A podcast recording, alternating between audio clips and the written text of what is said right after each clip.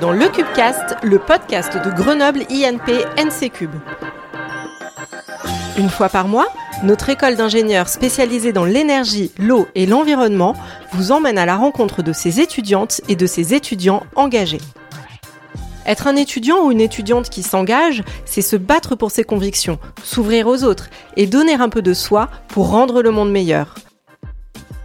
Nous sommes convaincus que chacune des actions menées dans notre école est une pierre à l'édifice du changement.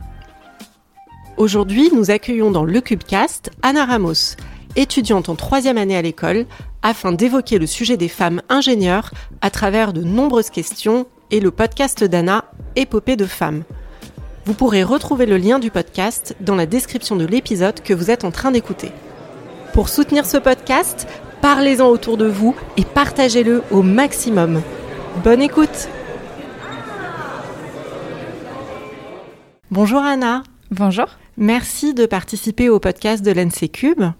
Alors, pour commencer, est-ce que tu peux te présenter, s'il te plaît? Oui, bien sûr. Donc, je m'appelle Anna Ramos, j'ai 23 ans. Euh, je suis étudiante à l'NC Cube, donc euh, depuis 4 ans maintenant.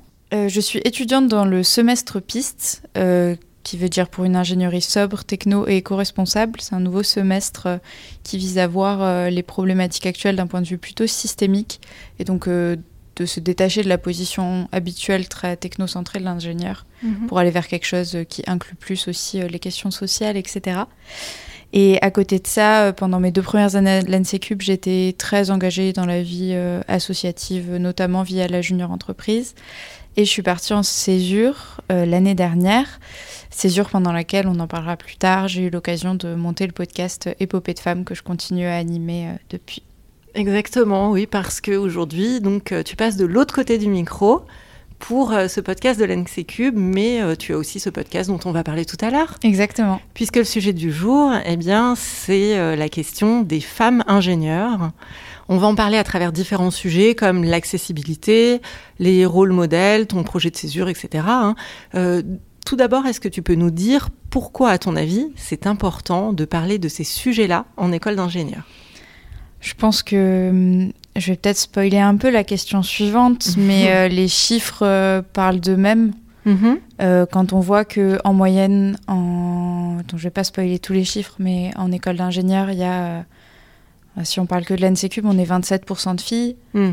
alors qu'il n'y a absolument aucune prédisposition génétique hmm. ou neurologique ou je ne sais quoi qui pousse les filles à moins se diriger vers les métiers scientifiques que les, que les personnes masculines, enfin que les garçons.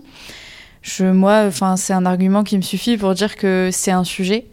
C'est aussi un sujet parce que euh, quand on regarde un peu euh, les comportements en école d'ingénieur, on se rend compte qu'il y a quand même des problèmes, mhm. notamment dans les prises de parole on se rend compte, en, vraiment, euh, moi ça m'est arrivé de faire l'exercice de noter en cours le nombre de prises de parole de filles et de garçons. Dans, toujours, j'essayais de prendre des cas où les effectifs étaient assez euh, identiques, parce que forcément, s'il y a deux filles dans la classe et Exactement. 20 garçons, on peut difficilement euh, en tirer quelque chose, ou alors faut faire des, pondérations. Mais, bon.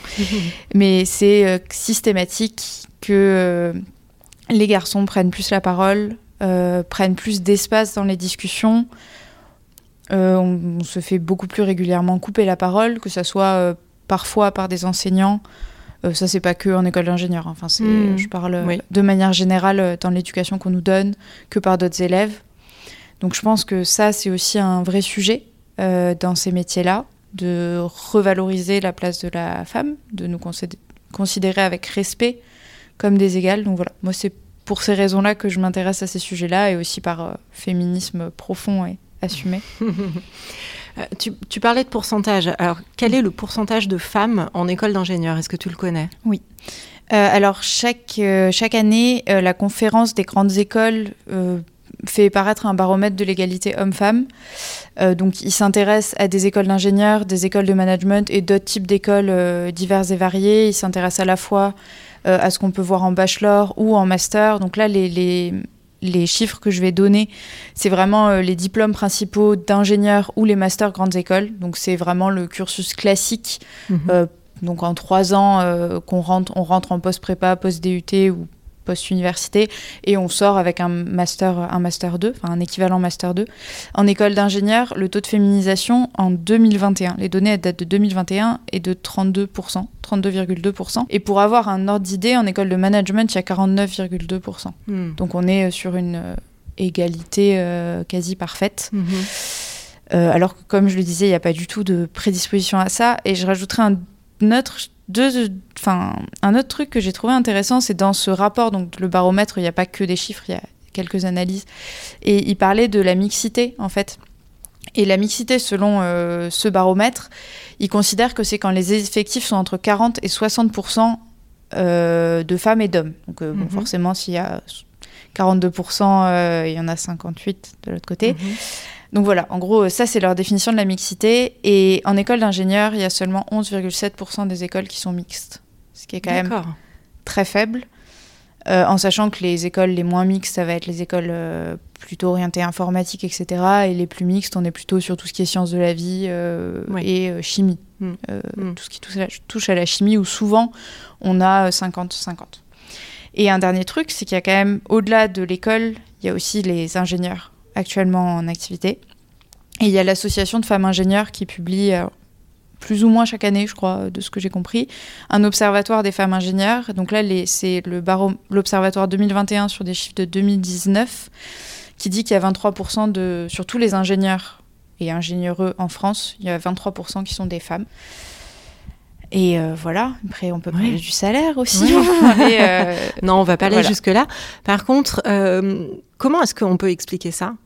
Alors comment est-ce qu'on peut expliquer ça? Euh, bah, C'est une question que je me pose souvent. J'ai pas de réponse euh, pré. Enfin, je. Tu as peut-être déjà pensé. C'est pour ça peut-être que tu as déjà Totalement, euh, des, pistes en tout cas. J'ai des éléments de réponse. que je veux dire, c'est mm. que ça se base pas sur des choses concrètes, donc c'est nuancé. Peut-être que je me trompe complètement. Mais déjà, le premier point, c'est que malgré tout, en tant que femme, on, je pense qu'on peut. On est trois femmes dans la salle. Je pense qu'on a toutes déjà entendu que les filles n'aimaient pas les maths. Mhm. Euh, ce qui est un fait qui, de mon point de vue, est totalement absurde. Parce que, on, encore une fois, comme je disais, il y, a pas de, il y a des études qui ont prouvé qu'il n'y a pas de prédisposition génétique ou, mhm. neurologique à, en tant que personne de genre féminin, de, de, biologiquement de genre féminin, à préférer euh, le français ou je ne sais quoi que les maths. Donc ça, je pense, c'est déjà un sujet. C'est que si on répète à quelqu'un qui n'aime pas ça et qui n'est pas bon dans ça, c'est surtout ça. C'est au-delà de pas aimer ça, c'est mm. les filles ne sont pas bonnes, ne sont pas douées en sciences, n'ont pas l'esprit scientifique. Bon, bah forcément, ça donne moins envie d'y aller. Euh, je pense qu'il y a aussi le manque de représentation qui joue euh, clairement euh, de manière très forte. C'est-à-dire que si on ne voit, on a dit il y a 23% d'ingénieurs aujourd'hui en France, mm. en sachant qu'on n'oublie pas que les secteurs les plus représentés, c'est la chimie, etc. Euh, donc quand on, quand on pense mécanique, quand on pense électricité, quand on pense le terme ingénieur, on ne le pense pas au féminin, oui. on le pense au masculin, d'autant plus qu'ingénieur n'a pas de forme féminine mm. audible. Donc mm. on peut, moi je dis toujours ingénieur mais en soi, il n'y a pas de forme féminine. C'est pas comme un acteur, une actrice. Ben on peut. Hélas, ingénieur, on devrait dire ingénieuse, mais c'est déjà pris. Euh, donc voilà, euh, il n'y a pas de forme féminine. Donc en fait, c'est pour moi, je pense que ça peut expliquer aussi des choses, qu'en fait, on invisibilise, complètement les femmes euh, de ces métiers-là. Et aussi, tout simplement, bah, ça donne peut-être pas très envie d'aller dans des endroits hmm. super masculins. Hmm. voilà, c'est des milieux aussi où il faut trouver sa place, où hmm. c'est pas forcément simple tous les jours. Donc, je pense que ça, ça joue beaucoup. Et pour moi, c'est ça, le manque de représentation, l'imaginaire collectif qui nous explique depuis qu'on est toute petite que nous, ce qu'on. Et puis aussi qu'on n'a pas le droit d'avoir d'ambition. Et malgré tout, devenir ingénieur, ça demande de faire possiblement une prépa, pas forcément, il y a plein d'autres moyens d'accéder aux écoles d'ingénieurs, mais je pense dans l'imaginaire, il y a quand même un peu ça, l'idée, bah, tu vas soit faire un DUT, soit faire une prépa, et puis derrière, il va falloir continuer, il va falloir quand même faire 5 ans d'études. Et euh, bah non, mais une femme, c'est pas assez ambitieux pour ça. je pense que ça, c'est aussi un discours qui est très ancré dans notre société euh, patriarcale, qui fait que bah il y a moins de femmes qui vont se lancer là-dedans. Alors, tu, parlais aussi d'un milieu très masculin dans lequel il faut que les femmes viennent euh, s'imposer ou en tout cas intégrer. À ton avis, qu'est-ce qui pourrait être mis en place dans les écoles d'ingénieurs ou même de manière plus générale pour rendre les métiers techniques, scientifiques euh, et les écoles plus accessibles aux femmes?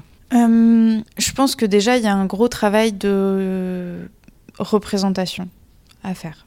Euh, on a besoin de voir des ingénieurs eux dans des Mm. domaines dans lesquels on ne les voit pas. Mm. Euh, Aujourd'hui, je pense que c'est beaucoup plus facile de se représenter une chimiste que de se représenter une mécanicienne, par exemple. Parce qu'on en voit beaucoup moins, parce que ça existe beaucoup moins aussi. hein. Enfin, euh, il y, a- il y en a quand même assez peu. Donc je pense qu'il y aurait ce travail-là. Je sais qu'on avait, euh, pour financer mon podcast dont on parlera après, on a participé euh, avec une amie à un, un hackathon pendant lequel justement on- la question c'était exactement celle-là, c'était quelles actions mener pour euh, faciliter l'accès des femmes aux écoles d'ingénieurs. Oui. Et nous on s'était dit qu'en fait ce qu'il faudrait faire c'est euh, commencer dès le primaire parce que ce qu'il faut comprendre Mm. c'est que ça se joue pas euh, au bac. En fait ça, ça se joue pas au moment de faire ses vœux sur Mm. Parcoursup, ça se joue bien avant dans la construction de de son parcours en général, donc même dès l'école primaire, en fait, il y a des choses qui se jouent. Et nous, ce qu'on s'était dit, c'est qu'à l'école primaire, il faudrait peut-être euh, essayer de faire venir des, des femmes, en fait, ingénieurs, euh, pour parler à ces enfants Mm.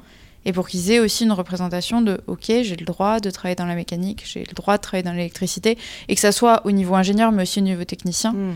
parce que là, on parle de métiers euh, de cadre, mais en soi, euh, il y a très peu de femmes aussi techniciennes. C'est des milieux qui sont même encore plus difficiles d'accès, je pense, quelque part. Et même les profs au collège. hein. Oui. Déjà, rien que dans la représentation, tu vois, quand tu es au collège, où c'est aussi le moment où, où ton avenir commence à se dessiner.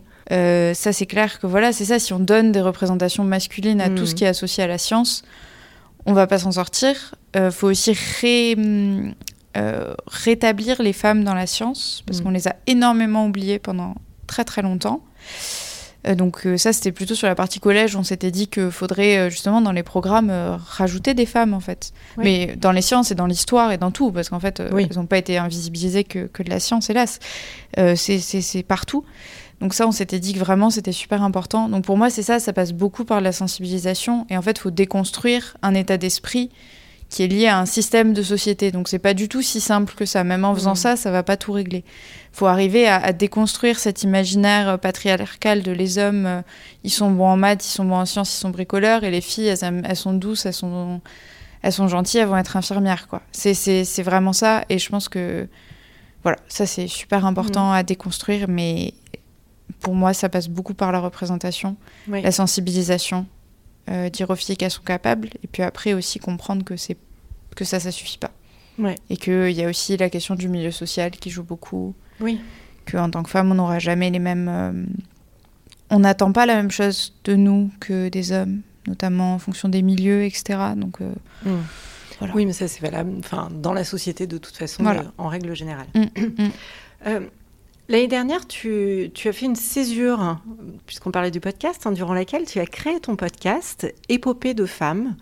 Est-ce que tu peux nous en dire un petit peu plus sur ce sujet? Euh, oui, donc j'ai fait une année de césure pour prendre un peu de recul et euh, avoir du temps pour moi, etc.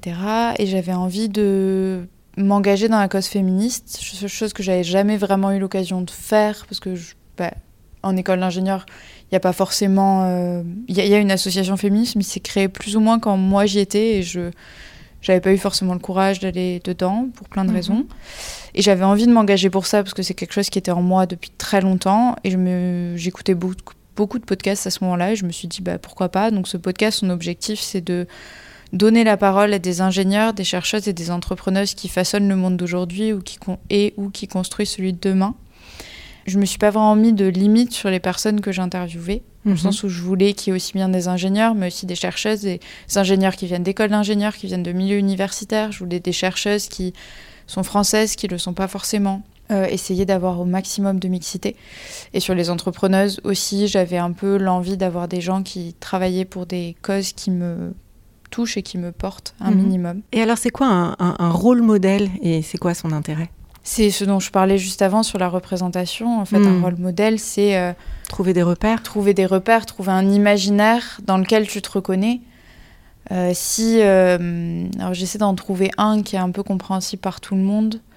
Sur les ingénieurs, je pense que c'est un peu compliqué, mais même sur, sur un- les docteurs, enfin, je, je vais, je vais en donner un qui est un peu nul, mais dans Grey's Anatomy, le fait que par exemple, il y ait Meredith Grey qui soit. là, je, fais vraiment du truc à deux balles, mais qui soit. Du mainstream. oui, c'est ça. Non, mais c'est, je pense très bien. en soi, c'est assez euh, parlant. Qui soit euh, chirurgienne. Euh, je sais plus si elle fait le cerveau ou pas. Bon, qui soit chirurgienne. En fait, ça donne un imaginaire de OK, c'est une femme. il y a plein de femmes dans Grey's Anatomy, pour le coup, qui sont médecins au même titre qu'il y a aussi plein d'hommes ben, ça, c'est un rôle modèle. C'est dire, OK, en fait, elle l'a fait, donc je peux le faire aussi. Bon, là, mm. c'est de la fiction, mais en fait, dans la... moi, le but du podcast, c'était justement de, femmes réelles qui, aujourd'hui, concrètement, sont ingénieures, sont chercheuses, le vivent. Et mon but, c'était aussi de parler de ce que c'était d'être une femme dans le monde du travail. Mm-hmm. De le voir, ce prisme féminin, en fait, de qu'est-ce que c'est d'être dans des milieux masculins. Mm-hmm. Elles le sont plus ou moins. Il y en a qui euh, sont dans des domaines où c'est plus ou moins féminisé. Mais l'idée, c'était voilà, de comprendre les freins qu'il pouvait y avoir, comment elles les avaient surmontés ou pas, qu'est-ce qu'elles avaient fait pour euh, se sentir mieux dans ces milieux-là. C'est ça qui t'a motivé à, monter ce podcast? Ouais, je crois que j'avais. Oui, enfin, je crois que j'avais envie de moi-même avoir des réponses, mm-hmm. euh, de, de, comprendre euh, comment. Bah, pourquoi j'avais un ressenti quand même différent aussi des, des garçons qui peuvent m'entourer sur le travail, etc je pense que je sais pas si j'avais peur, mais j'avais envie quand même de savoir si j'aurais ma place, mhm. peut-être quelque part. Mhm. Et finalement, euh, voilà, rencontrer toutes ces femmes, c'est aussi un moyen de, de leur donner la parole et de faire. Euh, on m'a souvent demandé pourquoi je n'interviewais pas les deux. Oui. Et euh, en fait, moi, c'est très clair, je n'avais pas envie d'interviewer des hommes parce qu'on leur donne tout le temps la parole hmm. et que ça m'intéressait hmm. pas de enfin, c'est très bien qu'il faut Le travail est déjà fait par ailleurs. Voilà, c'est ça. Mm. Le travail est fait par ailleurs, et je trouvais que c'était aussi un acte de sororité de dire, moi, je, je parlerai qu'avec des femmes, mm-hmm. et c'est elles que je mettrai en avant, et ce sera que ça, quoi. En, parallèle du podcast, tu avais aussi un compte Instagram, une newsletter. Euh, tu proposais le, même contenu sur tous ces médias. Quel contenu tu, proposais? Euh, Alors, j'avais un, ouais, un compte Instagram, newsletter et un compte LinkedIn. Enfin, j'ai mon compte LinkedIn personnel euh, sur lequel je communiquais aussi pas mal euh, là-dessus. Euh, sur Instagram, la newsletter, c'était principalement le contenu d'Instagram, mais que je remettais sur la newsletter parce que c'était pas forcément le même public qui était mhm. touché. sur Instagram, ce que je faisais principalement, c'est que j'ai essayé de faire des capsules de culture féministe. Donc mon objectif, c'était un peu d'ouvrir les gens qui n'y sont pas forcément au féminisme par des biais comme des livres, des podcasts que j'aimais bien, que j'écoutais, euh, des films, et de conseiller. Alors j'essayais de le faire une fois par semaine, une fois toutes les deux semaines. C'était, je suis pas quelqu'un de très régulier, donc c'était pas toujours facile. Et je continue à en poster de temps en temps quand je, lis quelque chose qui m'inspire ou que je vois quelque chose qui m'inspire particulièrement. Mais l'objectif c'était vraiment de d'ouvrir les gens à ça, de enfin, de décomplexifier le féminisme, mhm. euh, de montrer que c'est quelque chose qui est pour tout le monde et qui, est, qui peut être accessible. Pas uniquement sous le spectre euh, ingénieur. Pas du tout. Mm. Pas du tout. Là, c'était sous un spectre presque plus militant. Mm-hmm. Euh, parce que le féminisme, c'est euh, une multitude de façons. Il y, a, plein de façons d'être féministe. Ça peut être dans le monde professionnel. D'ailleurs, ça s'est vu dans mon podcast. Hein, mm-hmm. Il y a des avis sur le féminisme qui sont très divergents et que je ne partage pas toujours, d'ailleurs. Mais ça peut être sur le plan professionnel, ça peut, il y a du féminisme de l'intime, il y a du féminisme de, de, de, la, de la vie euh, en communauté. Enfin, il y, a, il y, a plein de questions à poser euh, pour le féminisme. Et du coup, je trouvais ça intéressant aussi de, bah, de partager cette déconstruction que j'essayais de faire avec les gens en leur proposant les ressources que j'utilisais. Je mhm. Je sais pas si ça a marché, mais voilà. Et sur euh, LinkedIn, j'ai aussi travaillé sur l'écriture inclusive. Oui.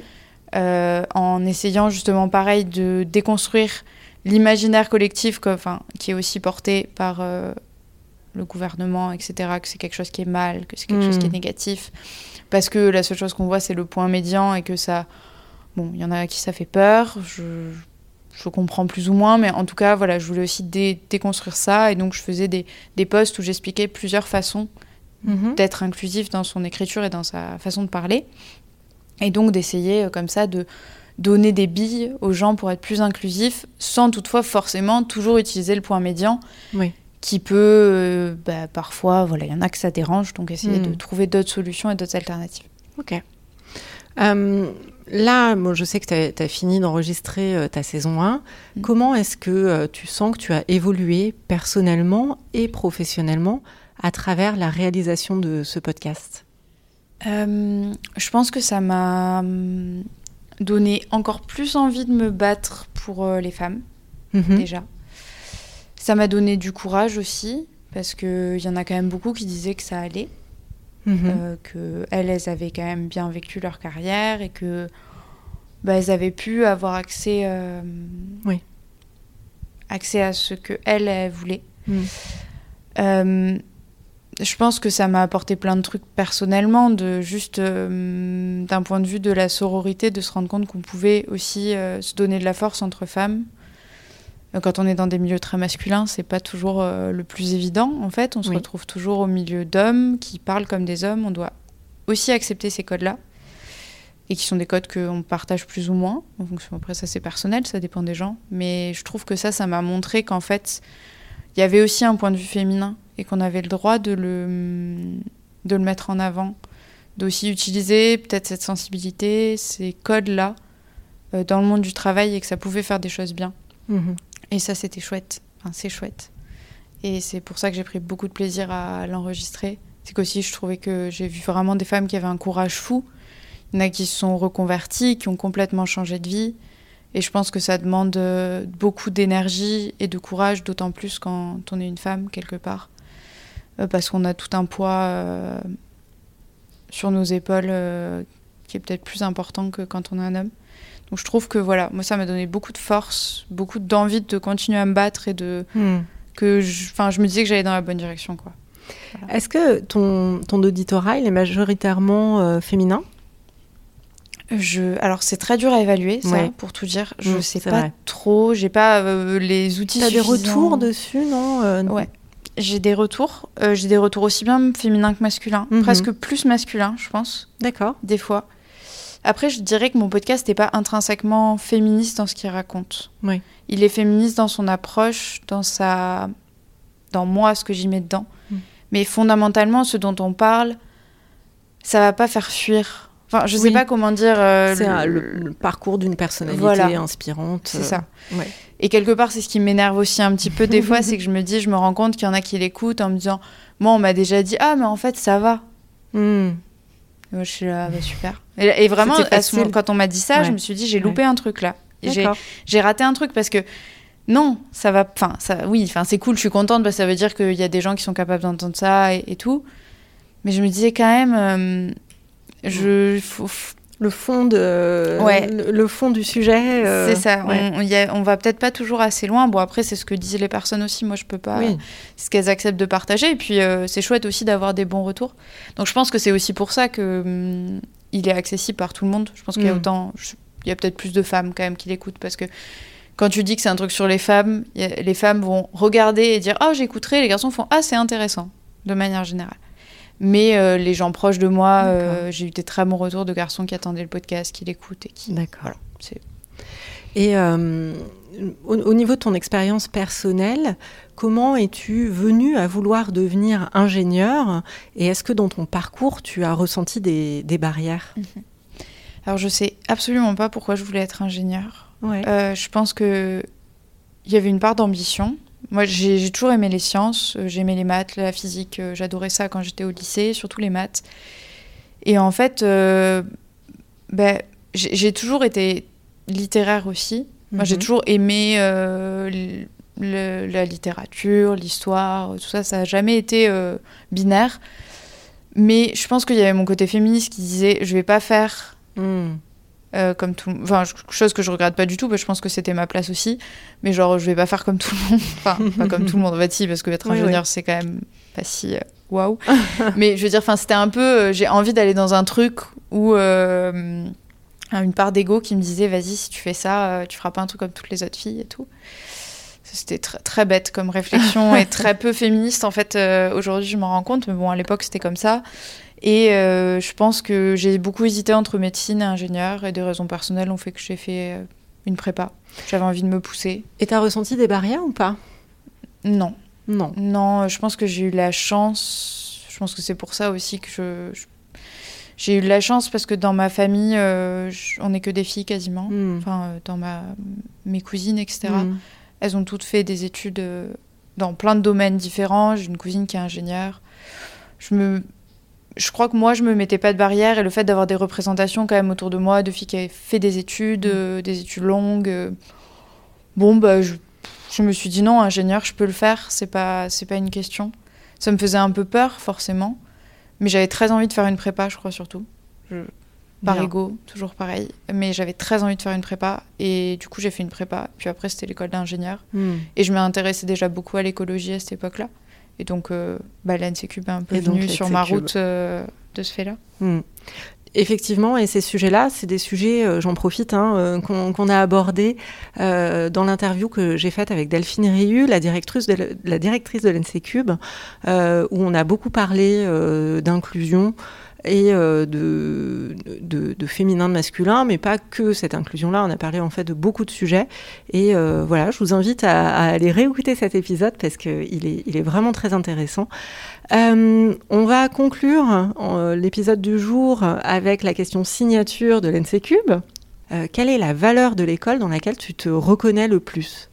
Mmh, je pense que je suis venue à l'école pour l'écologie. je suis très très reconnaissante d'avoir pu faire le semestre piste au-delà des cours, tout ça, d'avoir pu rencontrer les gens qui étaient avec moi en semestre piste, euh, qui sont tous des gens formidables, très engagés, en fait, d'avoir pu mettre ce pied-là dans ce militantisme qui m'a apporté du point de vue de l'écologie, mais du point de vue du féminisme, de tout.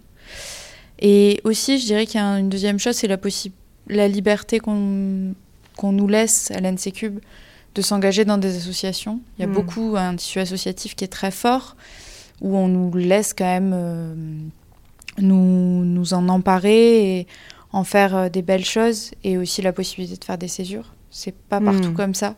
Ça, je tiens vraiment à le dire. Euh, j'ai vu d'autres amis qui voulaient faire des césures dans des écoles et où c'était vraiment la croix et la bannière. À l'NCCUP, c'est juste un, un non-sujet. Euh, on n'est pas obligé, mais si on en a envie et qu'on a un projet, bah, il n'y a pas de souci pour. Enfin, vrai, je veux pas le banaliser non plus, mais je sais pas exactement le positionnement de l'école dessus. Mais j'ai, enfin, moi, j'ai toujours ressenti qu'on avait le droit de le faire, et la plupart de mes amis ont fait une césure. Et pour moi, c'était vraiment euh, une opportunité folle. Donc voilà, je dirais euh, les valeurs euh, de liberté des étudiants et d'écologie. Ok, très bien. Merci. Bah, merci beaucoup, Anna. bonne continuation et le podcast suit son cours? Oui, oui, oui, ben, j'en ai enregistré 20 en tout. Il y en a 21, 22. 21 ou 22 en tout. Il y en a 16 qui sont sortis là et je continue à... Là, j'ai fait une petite pause pour des raisons personnelles, mais je, vais... je continue à les monter tranquillement et ils vont arriver euh, dans les prochains mois euh, sur toutes les... Tous les... Toutes, les, plateformes. sous le nom d'Épopée de femmes. Euh, vous pouvez aussi me retrouver sur Instagram si vous voulez. Je poste plus très régulièrement, mais dès qu'il y a un L'épisode qui sort, il est, il est aussi euh, sur Instagram et sur LinkedIn. ok, super. Eh ben, merci beaucoup et puis à très bientôt. À bientôt. Merci à toi.